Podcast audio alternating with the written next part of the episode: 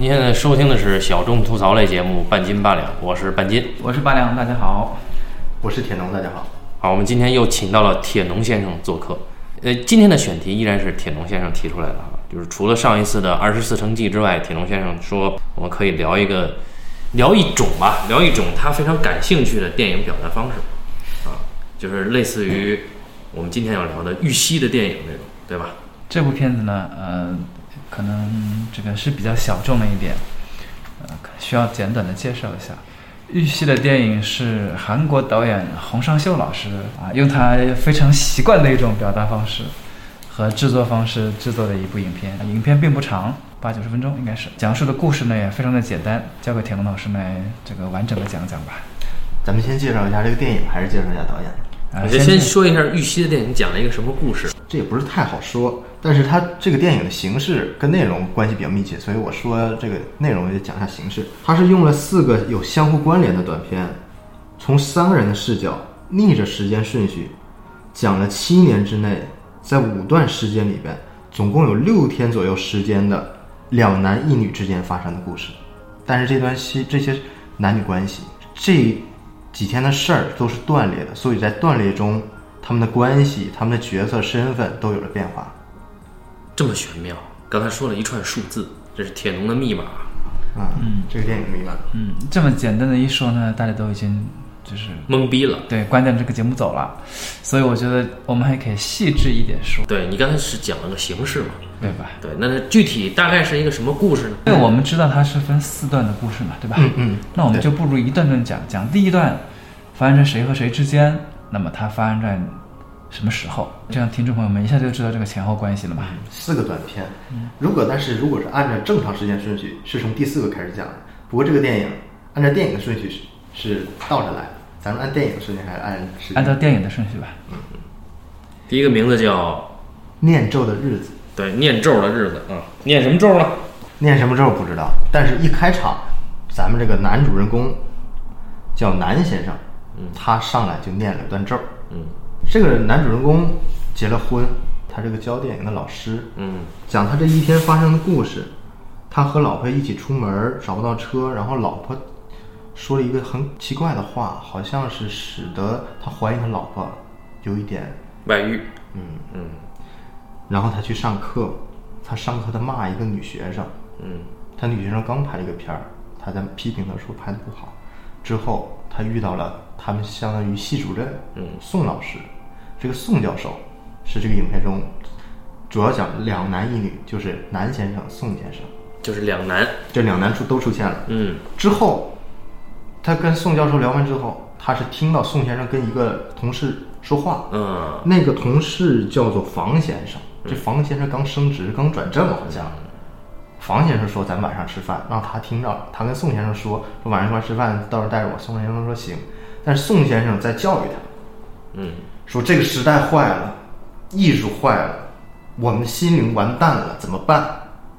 只有书籍能让我们找到心灵的平静，能拯救我们。读书吧，南先生教育他，然后南先生就就出去溜达去了，就等着这饭局，就等饭局。他就在那个湖边坐着睡觉，发现一个女的拍他，拿照相机拍他。然后他问女的干嘛拍我？女的说我就想拍你，本能的就是冲动，见了你我不拍把持不住。嗯，然后一看这女的挺漂亮，就勾搭上了。一会儿聊了一会儿，然后他还给这个女的拍照。突然聊到这个女的也结了婚，这个男的马上说：“我把我刚才拍的照片删掉，再见。”之后他还遇到一个事情，这个时候他有一个有一个约炮的电话，是那个女学生啊，女学生要跟他喝酒。他失信于他女学生了，约好了，约好了。当时骂女学生的时候就说晚上喝酒。他跟这女学生关系很很微妙，很暧昧。他是很强势的强加这个女学生，骂这个女学生。但是女学生她有一个自主意识，包括他跟这个女学生爽约的时候，这个女学生表达的态度也很有很微妙，嗯，并没有生气或者是服从，而是一种很微妙的一种内在的力量有。我觉得这个是导演有意把握的。只有这个比较好玩的在于，他遇到了吴老师，他们学校还有吴老师。嗯，吴老师就跟那个男先生说，说宋先生这个人坏呀，他现在收了房先生的钱，让他这个升职，说现在他坏到骨子里了，说那个我再也不会见他了，然后讲这个事儿，之后就是喝酒。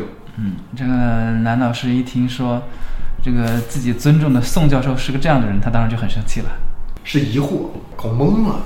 对啊，刚才还道貌岸然的劝他多读书嘛，对吧？嗯怎么可以就是出卖教师职称呢？这怎么这么分裂呢？到底哪个是真实的？到底怎么回事？于是他跟房先生问了，在上厕所的时候问房先生说：“你怎么看宋先生？”房先生说了套官话，没有解决他内心的困惑。嗯，回去继续喝酒，喝蒙圈了，才跟宋先生质问。结果被宋先生骂了一顿。然后呢，他就去他的这个他的短片的发布会是吧？Q&A 环节也没什么人问靠谱的问题，他挺失落。这个时候，这座位上有一个女观众啊，说我是代表某人来的。啊，我就提一个问题：当时你跟我的某个闺蜜啊有了男女关系，让我的这个闺蜜呢改变了她一生的人生轨迹，到现在都活得过得非常落魄。啊，而你是一个有家庭的人，啊，他就先矢口否认这一点嘛，然后那个女人还不依不饶的问，最后就是问毛了，然后现场都快失控了，大家看笑话，他说我以后不拍电影了，不能拍给你这种人看，然后就狼狈的就离开了，对吧？这就是第一个故事，他为什么叫念咒的日子呢？这就不知道为什么叫念咒的日子。你想啊，他出门的时候先念了段咒，结果后来整个这个短片里面他好惨啊。那么第二个叫什么接吻王是吧？接吻王，嗯，那么这个接吻王是时时间就是在之前了。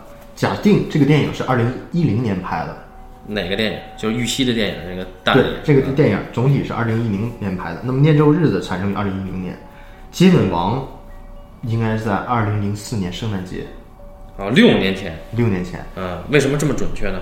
因为念咒的日子里面，就是那个采访环节说，四年前男先生就已经结婚了，并且和他女女同学搞这个不正当男女关系，这是四年前的事儿。嗯而在《接吻王》里边，他还没毕业呢。嗯，所以你倒推了一下，我倒推，我猜可能是六年前左右，那么主人公还是我们的男先生。还是男先生的主人公，还是他的视角，但是出现了玉溪。这个电影虽然叫玉溪的电影，但是第一个故事里面没有玉溪，嗯这里面玉溪出现了。这个《接吻王》故事就稍微简单一点，比《那时候日子》短。刚开篇就是宋老师对这个男老师，当时还是学生，宋老师的学生在夸创作，嗯说你刚拍的片儿非常好，这个就有点呼应了《念咒的日子》里边嗯那堂课，就他在骂他的女学生。对嗯，有点像，先是夸，夸先生说：“你得坚持啊，对吧？要你继续拍下去啊。”啊，本来觉得你不行，这个事儿很难办到，嗯啊，但是你你做到了啊。之后呢，他又是无所事事在那儿待着，遇到了玉溪，哎，也就是刚才铁农说的两男一女里面的女，对对，遇到玉溪由郑由美老师扮演的啊。玉溪是一个同学是吧？同学，他们同学，南先生的同学。嗯，然后玉溪说他有事儿，他要跟哪个同学出去玩儿，他们正玩儿呢，南先生给他打电话说你们在哪儿，我去找你们嗯，喝酒呢。啊。到了时候，三人已经喝酒了，又喝了酒，喝酒来劲，嗯跟玉溪表白，表了白，但是俩人还还是没有发展。再开始就到第二天了。第二天，这个男先生他无所事事，又在公园里坐着。过一会儿过来两个同学说：“哎呀，恭喜你获奖了。”然后他说：“哎，哎哎，你胡说八道什么？”过一会儿又来一个女生，又说：“哎，你你获奖了，恭喜你。啊，就是有一个学生毕业影片展，有传言都说获奖者一定是他嗯。”后来呢，他就遇到了玉溪。嗯不过这个玉溪是刚宋教授约会之后回到学校的玉溪。嗯嗯，之后呢，他就和玉溪出去玩了，去了一个植物园还是哪？温室吧。啊，一个温室，在温室里边儿，他就俩人喝着那个烧酒。喝着那个塑料瓶饮料里装的那种酒，聊着聊着强吻玉溪，嗯嗯，两人关系得到了发展。完了之后就是颁奖，颁奖他没有获奖，没有获奖。那天晚上是圣诞节，他就去玉溪门口等玉溪，给玉溪打电话，玉溪不接。到了第二天一早，玉溪开门看到了他坐在门口睡觉。嗯，等了一夜。等了一夜，说你要进屋吗？问你冷不冷？冷。进屋吗？好。再下一个镜头，俩人已经抱在一块儿，已经依偎在一起了，而且饿了，说吃饭。然后就出门。但是这个空间其实是念咒的日子里边，第一个镜头的空间，念咒的日子里边，南先生的家是金本王里边玉溪的家。嗯出门那个关系也像是南先生和他老婆那个关系，那个小院儿，呃，那个胡同，就出门了，说圣诞节来了。玉溪就和男老师就一起，男学生啊，这个时候还是男学生，这两个人就一起出门了，嗯，就结束了。好，第三个故事是暴雪后，啊，暴雪后，对，暴雪后是最简单的，应该是。最短的，暴雪后是从宋先生的视角来讲，嗯，也是一天内发生的故事。因为这个玉溪和南先生与宋先生的关系来看，嗯，与接吻王有较长时间间隔。因为在接吻王的时候，玉溪跟宋先生已经在一起了，甚至关系已经快到结束了。嗯但是在暴雪后的这个故事里面，玉溪和宋先生关系还未开始，同时又都是冬天。嗯嗯，那么我想可能应该是两年前，或者是刚入学的时候上课啊、也就是接吻王之前一年或者两年。对的一个冬天啊，然后暴雪，暴雪。嗯，那么刚开篇就是宋老师无所事事的在等学生，结果这班上该他的课一个人都没来，对，因为下雪。他很很显然他也没什么地位。你说要去教课的是张艺谋，你看管他下不下雪啊？然后呢，但是还是有好学生的，但是他并不知道，他以为全是坏学生，他在那啃面包。哎，这时候呢，他就等啊等啊，他就出去在楼道里抽烟的时候，碰到了，吴先生，哎，又是那个第一个短片里边抨击他的那个吴先生啊。那他跟吴先生说：“我决定辞职啊，说这个教书实在是谋杀生命，我决定去拍片子。”这个吴先生表示很惊讶，表示很遗憾，鼓励他一番以后就走了。嗯，然后这个时候他回回来以后，准备走的时候，他一看，居然有人冒雪来听课了。这个人就是羽西。嗯啊。然后他本来说说我们两个干干点什么呢？这个时候又来了一个人，这就是南先生。嗯，对于是呢，他就让南先生和玉溪呢以提问和回答的方式来讲这堂课。哎，就是一个自由问答，就是玉溪和南先生分别的向他提一些人生啊、电影啊、创作呀、这种富有哲理的、很暧昧的问题，然后他一一的回答。这个对谈，我觉得就很像《论语》里边那种儒家的对谈，孔子和他学生的对谈就有点这种关系，嗯，只不过他们两个没有带肉。谈的问题也都是关于这种谈性、相信、爱的事儿，都是实用主义的跟日常生活有关的，嗯。人与人之间的事儿。同时，这种提问，它这个拍法有意思，整个电影节奏慢，但是这个提问环节节奏很快。嗯。我问你一个很难回答的问题，你马上回答，回答之后镜头摇回来，再问再答，嗯。基本没有思考的时间，而且它这个浓度很大，基本都是导演想说的话，很有很很精彩的一个段落，我觉得，我觉得有一个回答很实在，嗯。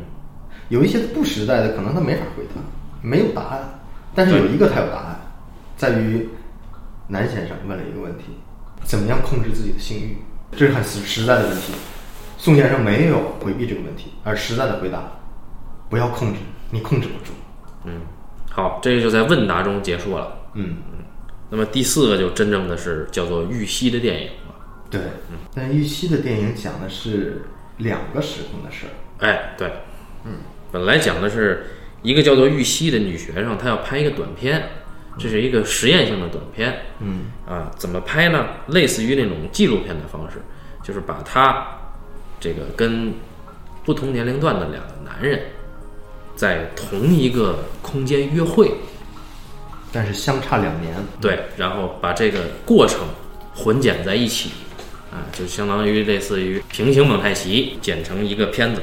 那大家可能就很好奇了，那玉玺和这两个男人，一个是就是南先生。呃，啊，另外一个还是宋教授，对，就是这应该是跟接吻王之后的相隔两年，还是？不是他说这个跟这个男人老男人和这个呃男男学生他的同学嗯。约会的这个场景是同一个场景，但是时间是老男人在前，对男同学在后，相隔两年。年。但是我想说，就是他和南先生登山那次，嗯，这个肯定是二零零四年之后，就是已经是接吻王之后的时间，他们俩已经在一块儿了，嗯，已经是那个之后。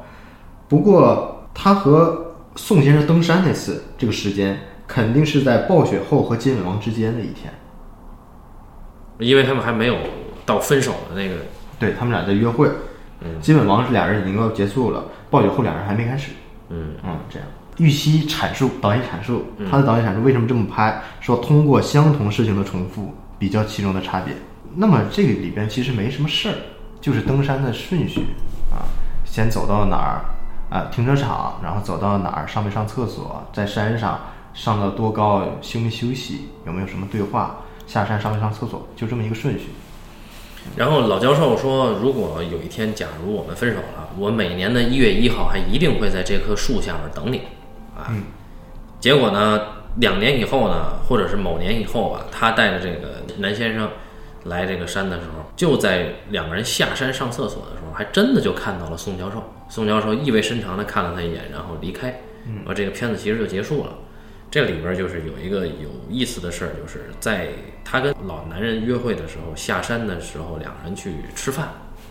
老男人说：“你不要跟这个男先生不清不楚，不然的话我没法处理这个关系。我挺喜欢这个学生的啊，但是你是我的女人，那意思对吧？然后你呢又在那儿跟他很暧昧，这个我受不了。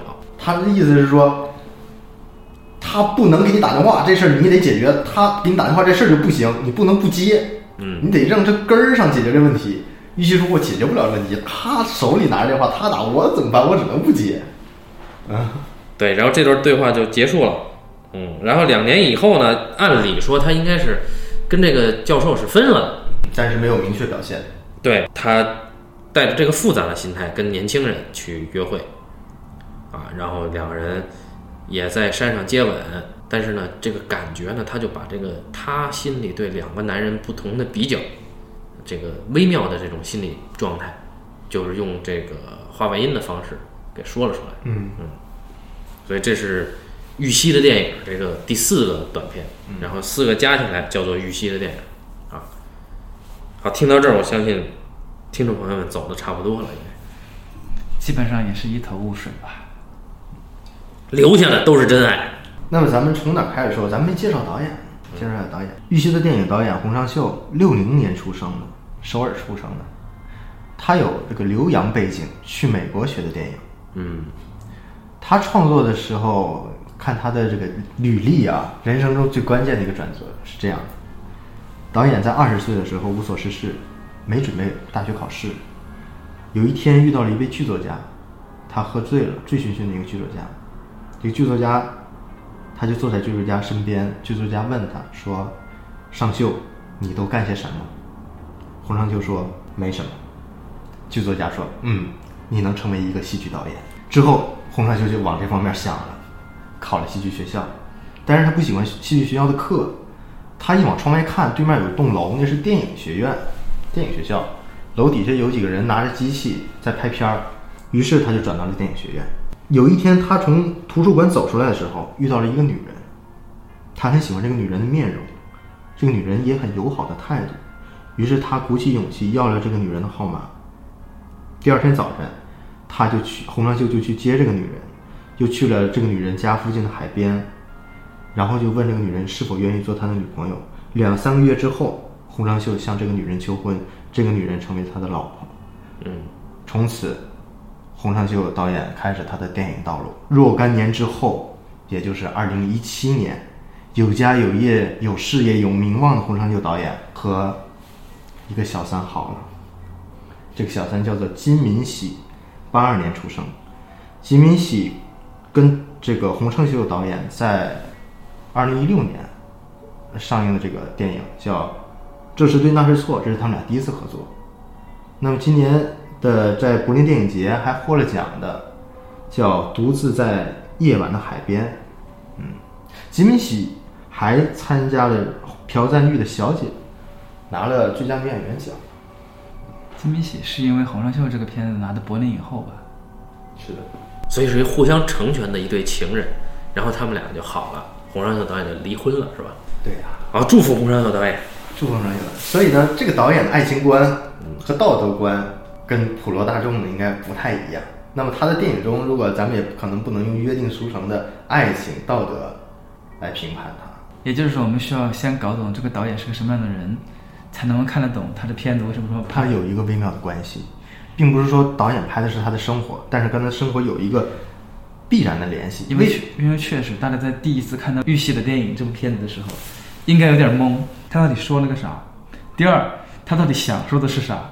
我想说，这个导演本人认为他的态度就是导演和这个电影和他的作品之间的关系是什么？这个在《念肉的日子》里边提了，就那个 Q&A 环节。是吗？对，映后有交流，这个南先生就说，电影是导演拍自己的事儿，有这么一句话。但但咱们就说，玉溪的电影讲的是洪尚秀个人经历吗？虽然他自己电影里经常讲这些不道德的男女关系，他对电影所有都是不正当的男女关系。那么他本人生活中就是这样吗？这么猜测可能也有点武断。但是我想，这个这个电影与导演的关系，它肯定是一种现实的转化，它有混合了很多信息的一种东西。它在努力接近现实，但又不是现实。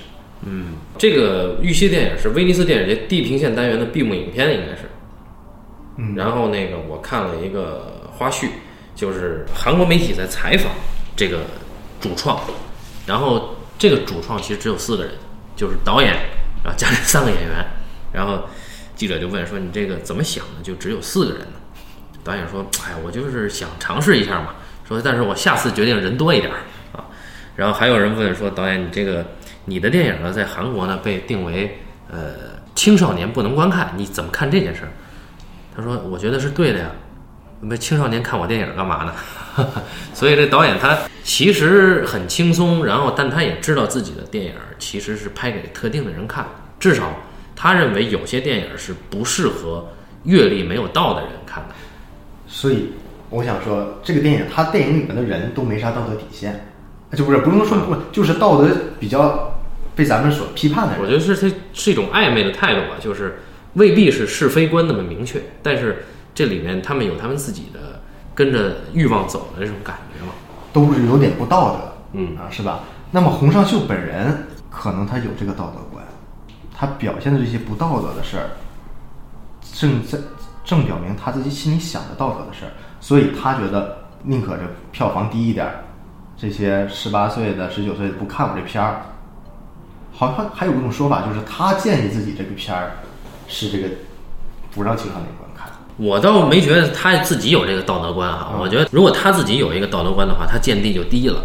因为以他的这个作品，我看他作品很少，但是我已经对这个人产生了浓厚的兴趣。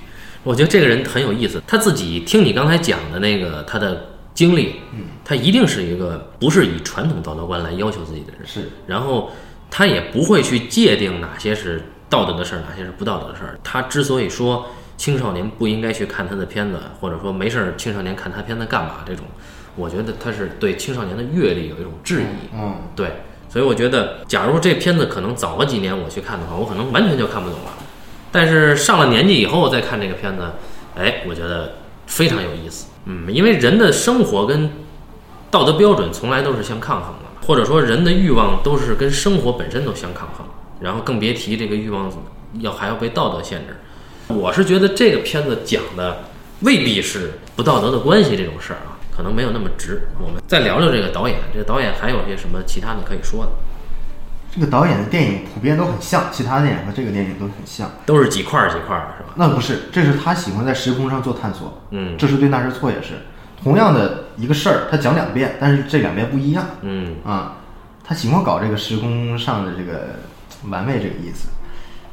还有呢，他的电影普遍没有明确的呃戏剧动作、戏剧冲突，有点儿像生活的流水账，嗯或者是一个男人去追求一个女人的流水账啊。但是这个也并不是明确的戏剧动作，他能追上就追上，追不上他还自己溜达无所事事，逛逛公园吃饭，就是这样，挺散漫的。挺散漫。嗯同时呢，他在工作方式上比较强势，对摄影师、对演员都是。所以你看他这个摄影很有特点，但是摄影师未必是好摄影师。他认为那个摄影师只要听他话就行，嗯别跟他牛啊，听他话。那么现在他的工作方式在剧本创作上是这样：最早期他的创作是有完整的剧本，嗯，到了中期，他把那个东西叫 treatment，嗯，一个类似故事大纲的东西。到了现在，他就几行字，所以他现在拍片的方式就是几乎不做任何准备就开始拍电影，开始准备拍电影，准备两件事，一是地点，二是演员，有两个主要角色和一些拍摄地点，他就准备开始拍电影了。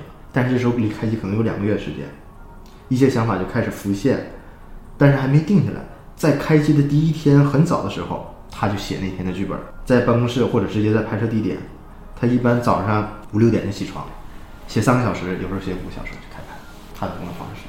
就是一个随性的艺术家啊。就是当天写当天拍。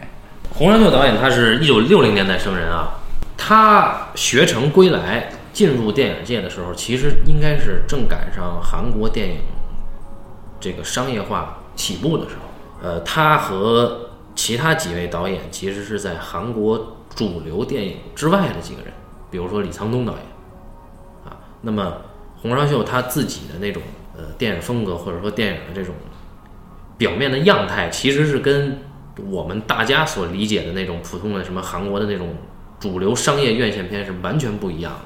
如果你仔细去看洪尚秀的电影的话，你会发现他的电影放在中国都算是哇，那成本真的好低呀！你一看觉得学生作业好多比他贵。对，就是觉得看似很不讲究、很随性的拍法，你想象不可能跟院线什么的沾边儿的那种东西的。所以这是他的个人的特点，一直保持到现在。他为什么用这种方式去创作，以及他创作这个内容其实是有关系的。嗯，其实我们今天可以聊一聊这个。嗯我有一个自己的想法，嗯我想他为什么这么做，这也是我想是他给出的答案。嗯这也我觉得他特别牛的地方，他喜欢把一些本质上的捕捉到。呃那个电影叫《日与夜》，讲他讲一个画家跑到法国，因为吸了毒跑到法国，在法国撩妹的事儿啊。那么这个里边有一个女画家，就是他要撩的妹。嗯女画家说了一句话，我想这是导演的心里话。他说，在法国学习中，他领悟到了绘画的本质。绘画的本质完全源于想法，关键在想法。嗯洪尚秀他就是有一个对生活的想法，然后把这个想法最重要的想法，你拍的好不好，你的视听语言、你的卡斯、你的钱不重要，我有想法，你没这么想，所以他的想法可能用这种最简单的形式来拍，可能反而是最合适的一种想法。对，所以他就不是在对主流的那个电影语言做妥协，他是用自己的方式去说自己的想法。嗯，对，比如说像刚才讲的玉溪的电影，这个四个段落的电影，有人理解像像铁龙先生就理解为这四个段落它有一个时间顺序。嗯，对，你对可以这么理解。但是在我看来，我看完这个片子，我感觉是这四个段落是可能这个宋教授就是明天的南先生，然后宋教授他做过的那些事儿，就是南先生今天做的那些事儿。就是对于我来说啊，的确我我的理解就是，呃，我我没有你想那么严谨，就是你觉得它是一个呃对一二三四的一个时序，但是我想的是，我就当时确实只看了一遍嘛，我就觉得，哎，这里边好像很玄妙啊，就是这个人走的路，那个人可能也会走，然后可能今天的他就是明天的他，所以我是觉得这个片子它这种错乱的时空关系，可能会给人产生一种，也许是把一个人一个男人的情感的观点，在不同时期的情感的观点给并置在一起。对，咱们可以这样说，像咱们刚才我说的这种说法，就时空的，咱们假设这些都是一个真实世界、一个次元里边发生的事儿，嗯，这是一种说法。但是咱们可以不想这个问题，你爱哪个时空哪个时空，你爱哪个次元哪个次元，你可是滚着来的，甚至在一个时空中不都不存在玉溪这个人都有可能。嗯，对，但是咱不管怎么想，你刚才那那个说法我特别认同，就是南先生跟宋先生，不管这个时空怎么样，这俩人很像，他们俩有很多很多的共同点。还有一点在于，这个洪山秀导演就是故意要保持一种暧昧性，他并不告诉你这个时空的事儿，我也不讲。尽管你去采访他，他有他给你一套理论，但那套理论没有任何科学依据。嗯关于时空的解释，他胡说八道一气，但是那没关系，他的理念就是，这也是在《念咒的日子》那个采访里面说的一个，就是他认为解读电影的方式就是认识人理论。今天我认识班金，是这个印象。过半个月后我再认识班金先生，发现哎，我有新的看法。嗯再过半年，可能又有一个新的感受。电影也是这样，你每次看感觉都不一样，解读空间很大，很多异性。这就像刚刚说的，你《念咒的日子》里面的开场和《接吻王》的结尾，对吧？你是同一个场景，机位摆的都一模一样，但出来的人不一样了。而且按照我们自己看这个故事的思路，那第一个《念咒的日子》里面出来的应该是男老师和他妻子的家，对不对？嗯但是按如果按照第二个接吻王的话，你出来的应该是玉溪的那个家。嗯，但是但是为什么又长得一模一样呢？就很很困惑，对吧？会特别困惑。因为预算就这么少，就只能在一个地方再你。再说你换个位置，你开场的时候，男教师他有个妻子，找车，最后找到了一辆轿车。嗯最后第四部短片的时候，玉溪的电影的时候，我们发现男学生还是学生啊，他带着玉溪去山里面玩，开一辆是一辆黑色的越野，对吧？哎，黑色越野吗？反正是大车，好像是个四驱车。好像是个四驱车。哎，我记着四驱车好像是宋先生的吧？不，他是宋宋先生是个轿车，哦，然后他换成了一个，就是宋先生那个车，跟他和他老婆一开始找这个车长得很像。然后他自己在结尾的时候，在玉溪店里面出现的开的车，完全是颜色不一样的，是个黑色的四驱车大车，嗯，就不一样，就会很好奇。但你一下就明白了啊、哦，其实玉溪肯定不是他老婆，但这里面肯定藏了个什么暗示。这哥们儿喜欢搞这种调调，但是我还是得说，他拍的就是够烂的。然后我第一次看的时候，呃我印象特别深刻的就是《念咒的日子》里边，男教师在湖边嘛，他不是歇会儿嘛，对不对？那场戏拍的就一个机会放那儿，嗯，就是全程就是靠演员把它演完的。他演员也不怎么演。而且演员也不怎么演，但是演员其实表意表得很清楚。演员开始什么状态？开始哎很不高兴，后来看着长得好看，想勾搭他，然后勾搭的方式怎么勾搭的？哎也也讲得很细，呃开始显摆，我是个导演，我怎么怎么样，我拍过拍过什么戏什么的，开始显摆。但后来一听说还还马上就给人拍照套近乎，后来听说人家结了婚，他马上开始删东西。但是演的好嘛？其实并不好，对吧？其实我们还是看得出那个痕迹来，对不对？就是人很，这个演员这个男教师那个演的很尴尬，其实看得出来的，因为他没有别的机位可以换，你切都切不掉的，他就一个机位就摆在那儿，搞搞得像个五 D 拍的一样，然后应该就是五 D 吧？就那一放拍完了，他当时我就是懵的，我想啊，这个戏还可以这么拍吗？真的是毫不在乎。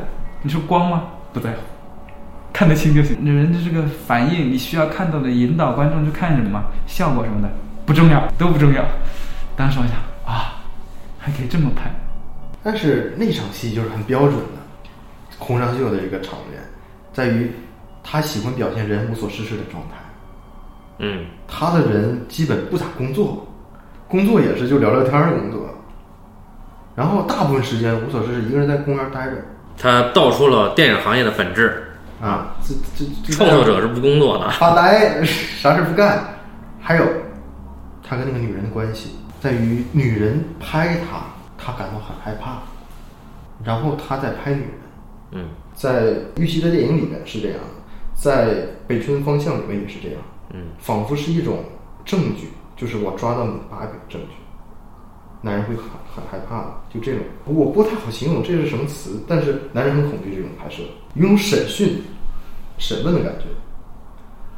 呃，尤其在北村望向里面，这点就更更为明显。反正确实他这里边每一个人的那种散漫的态度啊，他的拍摄节奏其实也是那种散漫的节奏，这看下来并不觉得违和。上一次我们聊这个贾樟柯导演，你就说这个《念咒的日子》一开头那几个空镜头，包括这个男老师从他的院子里边走出来，走到胡同里，那个取景，他的审美品位还是比贾樟柯导演的审美品位还是要高的。那个颜色和取景的，我就取到这儿。那个这个洪尚秀这一点，我倒想问问您啊，这个他有时候就找一个破楼破树，特普通的就那么一拍，啊，我觉得颜色好，或者里边线条好，是吗？。对，还是比贾樟柯好看。但是我觉得贾樟柯这个拍一棵树，拍一个空间，就那你就是就是觉得贾樟柯在拍一个树，我觉得贾樟柯是在解读这个空间，他对啊。但是洪尚秀就是就随便一拍嘛，就随便一拍所以我觉得审美的本质就是说我随便一捏，我就觉得这就是。但是我不是说像贾樟柯似的，我就拍这个这么大远景里边有一个什么宏观的叙事啊，就是大家的什么命运啊，什么什么这个这个，我觉得这没有意思。我觉得洪尚秀那个就有一种这种小青皮、小流氓的这种糊了麻以后，我就随便取两，就包括他电影里边某一个镜头拍人的时候，经常会出现变焦推拉的那种乱来的。啊，这不符合任何的章法，但是我并不觉得不舒服，甚至我觉得，包括八八两刚才吐槽那个他在这个校园的湖边儿睡觉，我都觉得那个纵深感做的也也挺好的，而且导演可能没想这么复杂。不复杂不复杂，审美的本质你你是要找一个纵深感的，这个这个拍摄本能是要有的。嗯，我一开始也在想，这个导演怎么能这么拍，就没见过有这么放松的，还是一个有国际声誉的导演，就拍的这么放松。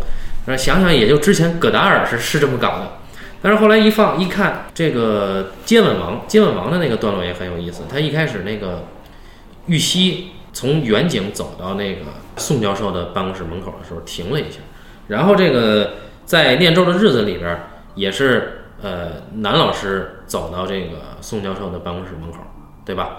那个是相同的机位，嗯，但是呢，对玉溪这个呈现呢，它其实是没有剪，就一个镜头，玉溪从远景跟男同学吧打了招呼以后，走到了宋教授的办公室，人呢是由半身到这个特写，然后这个他停住的这个这个时候，其实是你就感觉哎，这个女人一定跟这个教授有什么，是一个镜头内部的一个剪辑，它是一个单镜头嘛，然后你就觉得我操，这个看起来好随意啊，但是这个女孩走在这儿，一下就有了一种风情，就是她一定跟这个屋里边这个男人有什么，但是她用的是这样一个随意的方式表现出来的，我觉得就很有意思。然后你包括这个暴雪后，就是这个宋教授那时候可能还不是教授，在等上课的学生，他俯瞰这个外边儿有学生远远的在雪里边走到这个教学楼门口，就居然真的就拍一个俯瞰的这个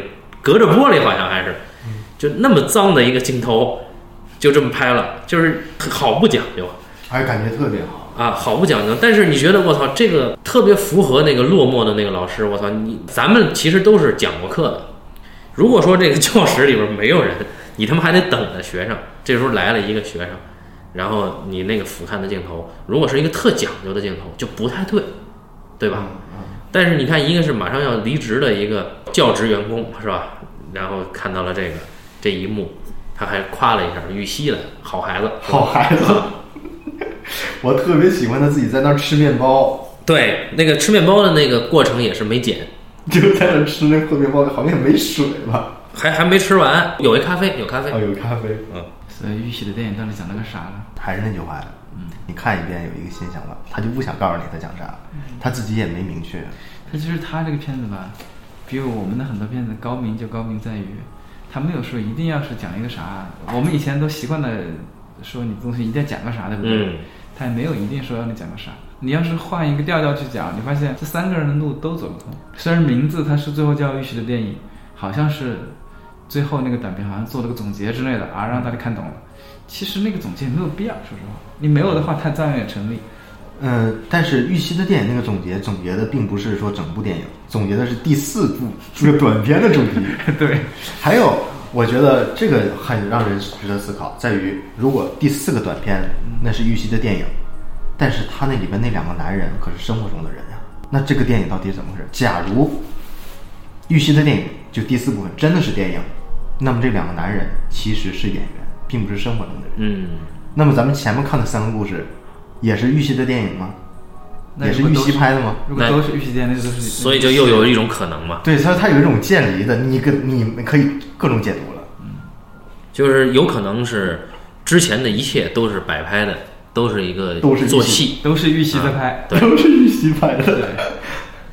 这个这片导演不叫黄上玉，就叫玉玺。对，当然最后一个片子有也有很有趣的，所以这个为什么你提出这个选题，我也觉得挺有意思。如果说最后一个是他的片子的话，那毫无疑问是一个纪录片，因为都是真的，对吧？按照他的说法，按照他导演阐述来说是真的。那这里边就有一个纪录片伦理道德的问题，就是你一个女人劈腿，你把自己劈腿的两个对象完完整整的呈现给观众，做成了一个纪录片。嗯，你作为一个纪录片的导演从业者，嗯，你怎么看这个伦理道德问题？就像之前我们也聊过，呃，聊的是什么？我不是潘金莲的时候，聊过这个有一个纪录片导演叫张赞波。我知道啊，这哥们儿他把他的一个朋友来听探访他，嗯，呃，其实他是来解访的，把这个故事拍成了纪录片。他对他们儿不仗义，对这个纪录片的伦理道德是怎怎么考虑的？我觉得这个模道德观是非常的模糊的。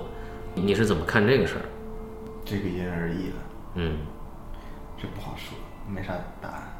一个道德，怎么给答案？咱们日常生活中的事情，道德是非曲直都没法判断，一个纪录片的道德，更何况我们这个玉溪的电影本身是一部不讲道德的电影。对啊，所以就是玉溪他对待这个两个两段情感吧，或者两个男人的这个男女关系的态度，其实就非常散漫。就他没有给你一个呃是对是错，我都并置给你看，我还给你比，我说哎，这个男人在在这儿他是很开心的，那个男人在这儿搂了我一下，这个男人在这儿没有牵我的手，是这样的一个，就感觉像今天直播似的，你知道吧？哎，所以我特别想说，这个玉溪的电影这个名字我特别喜欢。嗯他这个电影名我一看我就想看，在于王小波有句话说名字啊，起一个文章的名字叫什么什么什么的什么什么什么非常好。他就说像霍乱时期的爱情，嗯啊，分成两半的子爵，树上的男爵，张三的歌，这都是很好的名字，那也比较好。还有一点就是那个玉溪她是个女人。嗯我就觉得这个很好，就这个世界太大了，男人就掌握着权力，到处都很忙，大家都好想着世界上很重要的事，但是咱们花一点时间来看一个小女孩儿，看她的电影，我觉得这是一个一个很大的世界里边很重要的一件事。嗯就听一个女孩儿，她的内心想告诉我们什么。那么咱们看了玉溪的电影，发现她拿男人当小白鼠，这是他妈多么残忍的事儿！当你以一个温情去听聆听一个女孩的心声，却发现她在拿男人当小白鼠。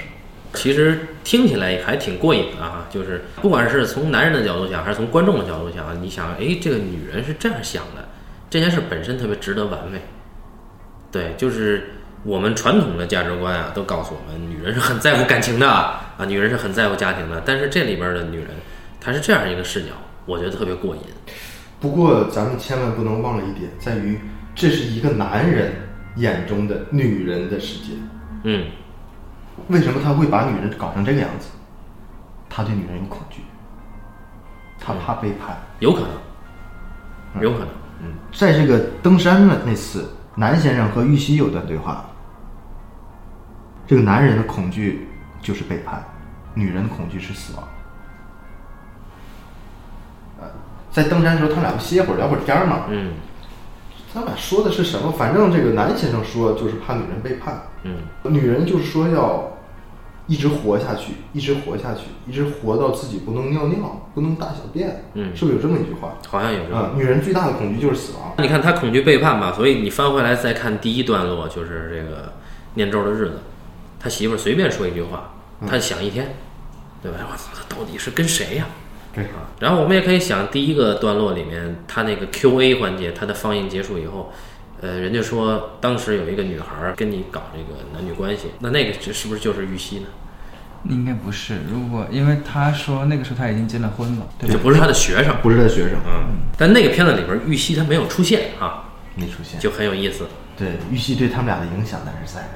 嗯，但我特别喜欢洪尚秀导演很一贯的作风，他那个剧里面的男主人公特别喜欢干特别二、特别愣、很唐突的事儿。嗯比如说在玉溪电影里面有两次，喝酒的时候，非他妈问他领导是不是收了黑钱？你到底收没收那个贪没贪污？嗯，就非得问，就很失礼，还没完没了的问。没完没了。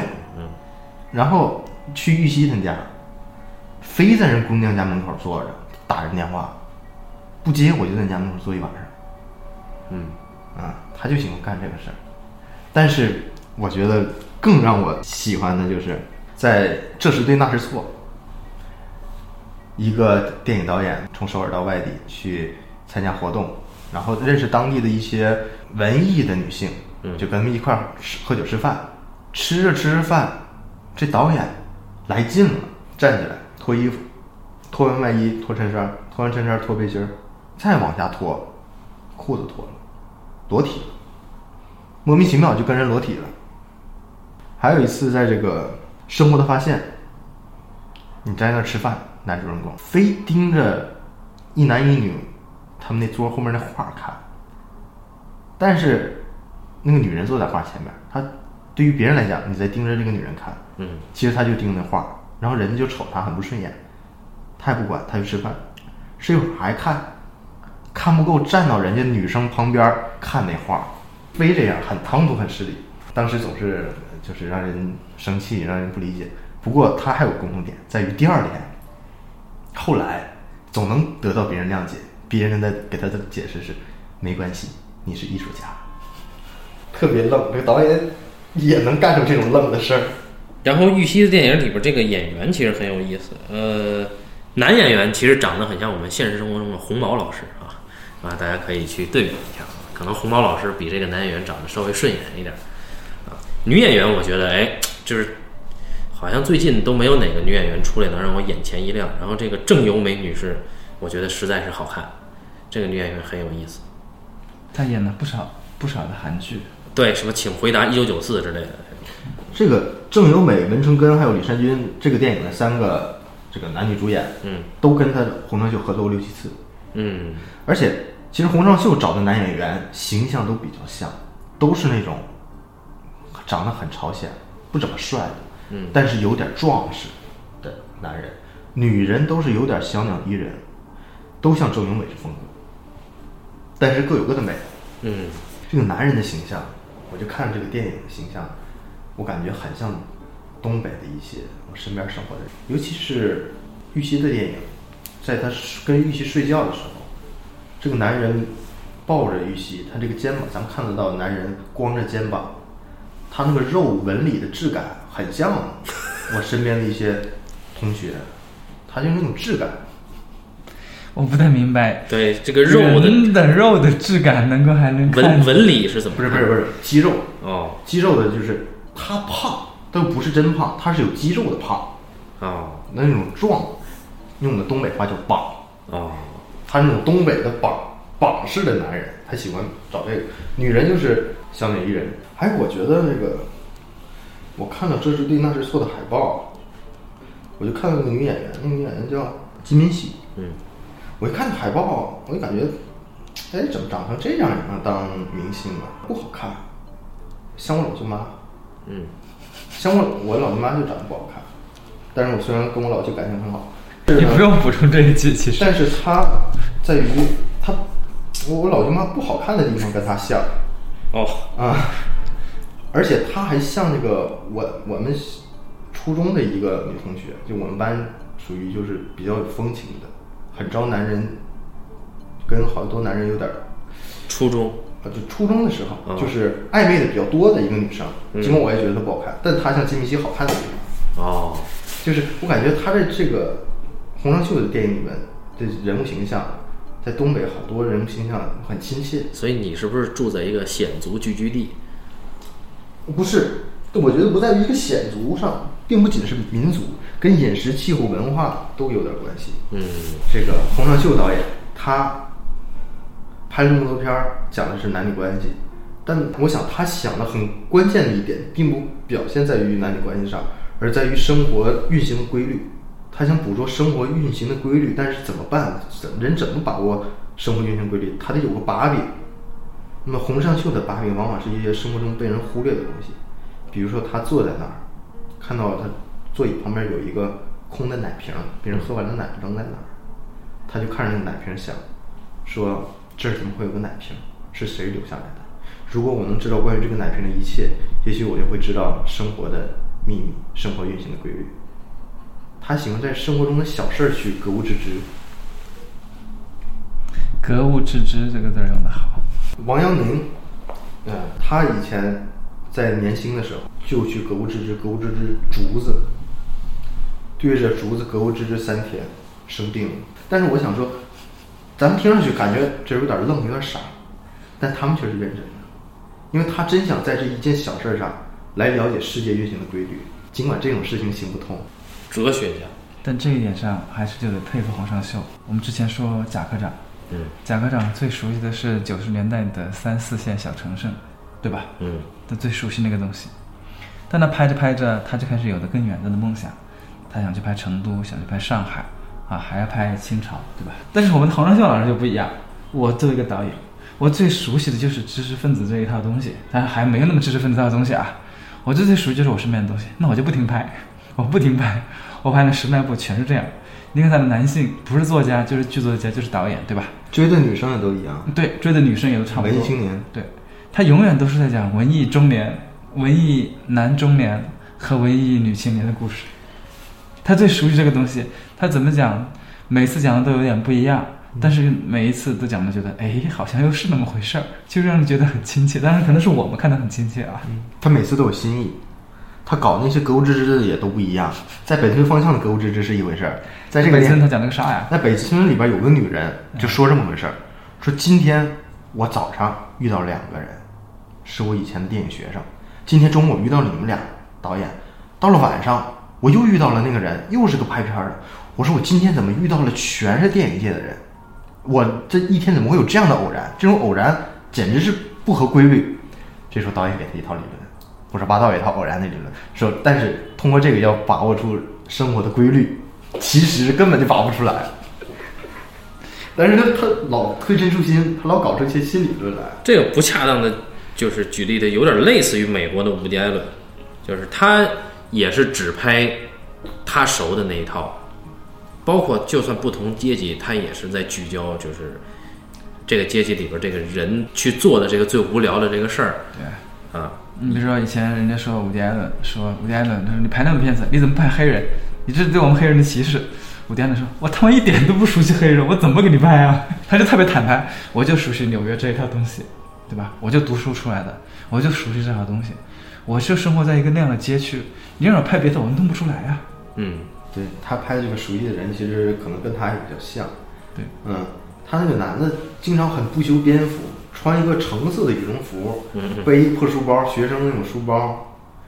在这个日与夜里面，在法国，他穷，他甚至都拿一塑料袋儿上街，他的那个包就是塑料袋，嗯，然后就拿着这个去泡妞去，去撩妹去。说导演本人本人生活中就这样，诗人气质。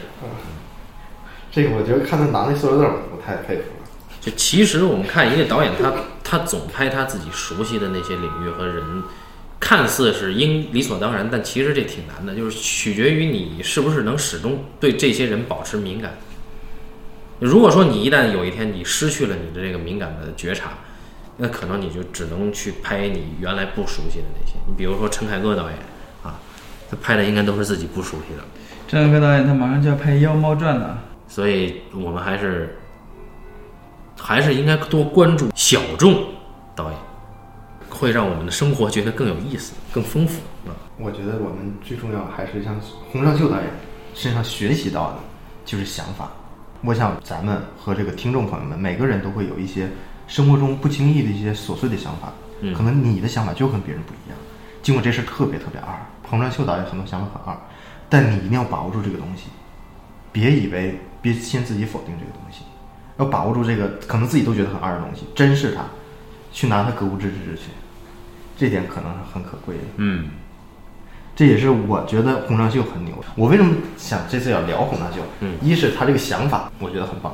他这个电影中，他经常说想法，说我现在不拍片儿了，想法跟不上了。嗯，他不说体力跟不上，他说想法跟不上了。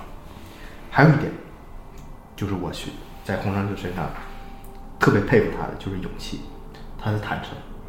嗯，他拍的是不正当的男女关系，大家都说看了电影，大家都说你导演也是一个不正当的搞男女关系的人。嗯，很明显，他生活中可能是，尽管他可能现在才和金敏喜好，但是之前他可能搞了很多人，但是他坦诚的面对这些，他展示给你们看，这是他的勇气。还有，我特别就觉得，一个老说一个艺术家是一个民族的脊梁。我洪尚秀那个可能韩国电影，可能李沧东身上更更多的担任这个，但洪尚秀身上也有，在《日与夜》中，他干了一个那个男主人公干了一个很二的事儿，他们韩国人还有朝鲜族在这个法国聚会，这一帮在法国的韩国艺术家聚会，说咱们今天这么聚会，谁最爷们儿？一帮男的，一帮女的，大家举手表决，一个人很爷们儿，就是演那个最爷们儿的人是个配角在那个电影，但是就是咱们这个男先生演的，说男先生最爷们儿。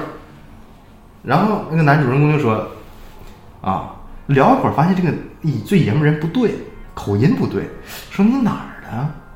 你是不是那个延边的？我不是延边，我平壤的。他说你要是告早告诉我你是平壤的，我今天不来了。他说那为你为什么不来啊？他说你怎么看金正日啊？你怎么看？然后那个朝鲜人本来还挺礼貌，突然就说那是我们伟大的父亲。俩人就在那干上了，干上就就就掰了就走了。第二天，这个人他突然就是反思自己，他遇到了一个张先生，那个张先生不知道是不是中国来的，反正姓张。抱着那个张先生就哭了，就咱们男主人公，他说这么一段话，他说：“我怎么这么瞧不起别人？我怎么变得这么卑劣？我装作强大，只是因为我害怕。我对每个人的态度都这么轻蔑。对不起，我会善待别人的。”我觉得他这句话说的太好了，就是他把韩国民族的这个心理剖析的很好。虽然他讲的只是在法国的一个朝鲜人和韩国人的这个关系，但是却讲这个人民人的民族心理，他在反思自己。嗯，他的反思就是韩国人为什么对朝鲜人那个态度，他有这个反思之后再去蔑视朝鲜人，我都觉得 就是不不一样了。就这人他有自己对自己这个恐惧的心理和表面强大的一种反省。而且他勇于表现出来。他电视讲男女关系，但是男女关系有好多种，有的时候是两个男人争一个女人，嗯，这个就出现一个问题。他每次都这样处理，就这两个男人的友谊会破坏。有的时候像咱们看的这个玉溪电影是师生关系，本来很好，嗯，但是就因为这个不给你拿奖，嗯，后来没有玉溪，俩人又当朋友了。还有他这个生活的发现中，两个发小关系特铁的发小，因为一个女的掰了。但是他基本很少有两个女人抢一个男人的事儿。但是一个女人在两个男人之间徘徊，像玉溪的电影中，这个女人最大的顾虑往往就是道德问题。但男人在两个女人之间选择就不会考虑道德的问题。像在《这是对那是错》最开篇，他不是去外地去演讲嘛？嗯，接他的一个女生，好像就是类似制片啊什么那种，他就说这个女生很漂亮、很年轻、很可爱，但我要控制自己。他就没和这个女生，就只和那个女生滑了一次冰，就没在一块玩儿。之后遇到了金敏喜，再和金敏喜发生这个千丝万缕的联系。那么其实这个男人就是在两个女人之间做了选择，他两个都喜欢，但是他得有个选择，他是一种得失的选择。包括就是说这是对那是错，为什么这是对那是错？你的选择有意思。我觉得我们应该推荐听众朋友们去看一看《处女心经》是吧？看一看他的片子，比方说他哪个片子当中观赏度最高的嗯，生活的发现挺好的。生活的发现，希望大家从生活的发现开始。行，那感谢大家收听这期的半斤八两，咱们下期再见。下期再见吧。再见。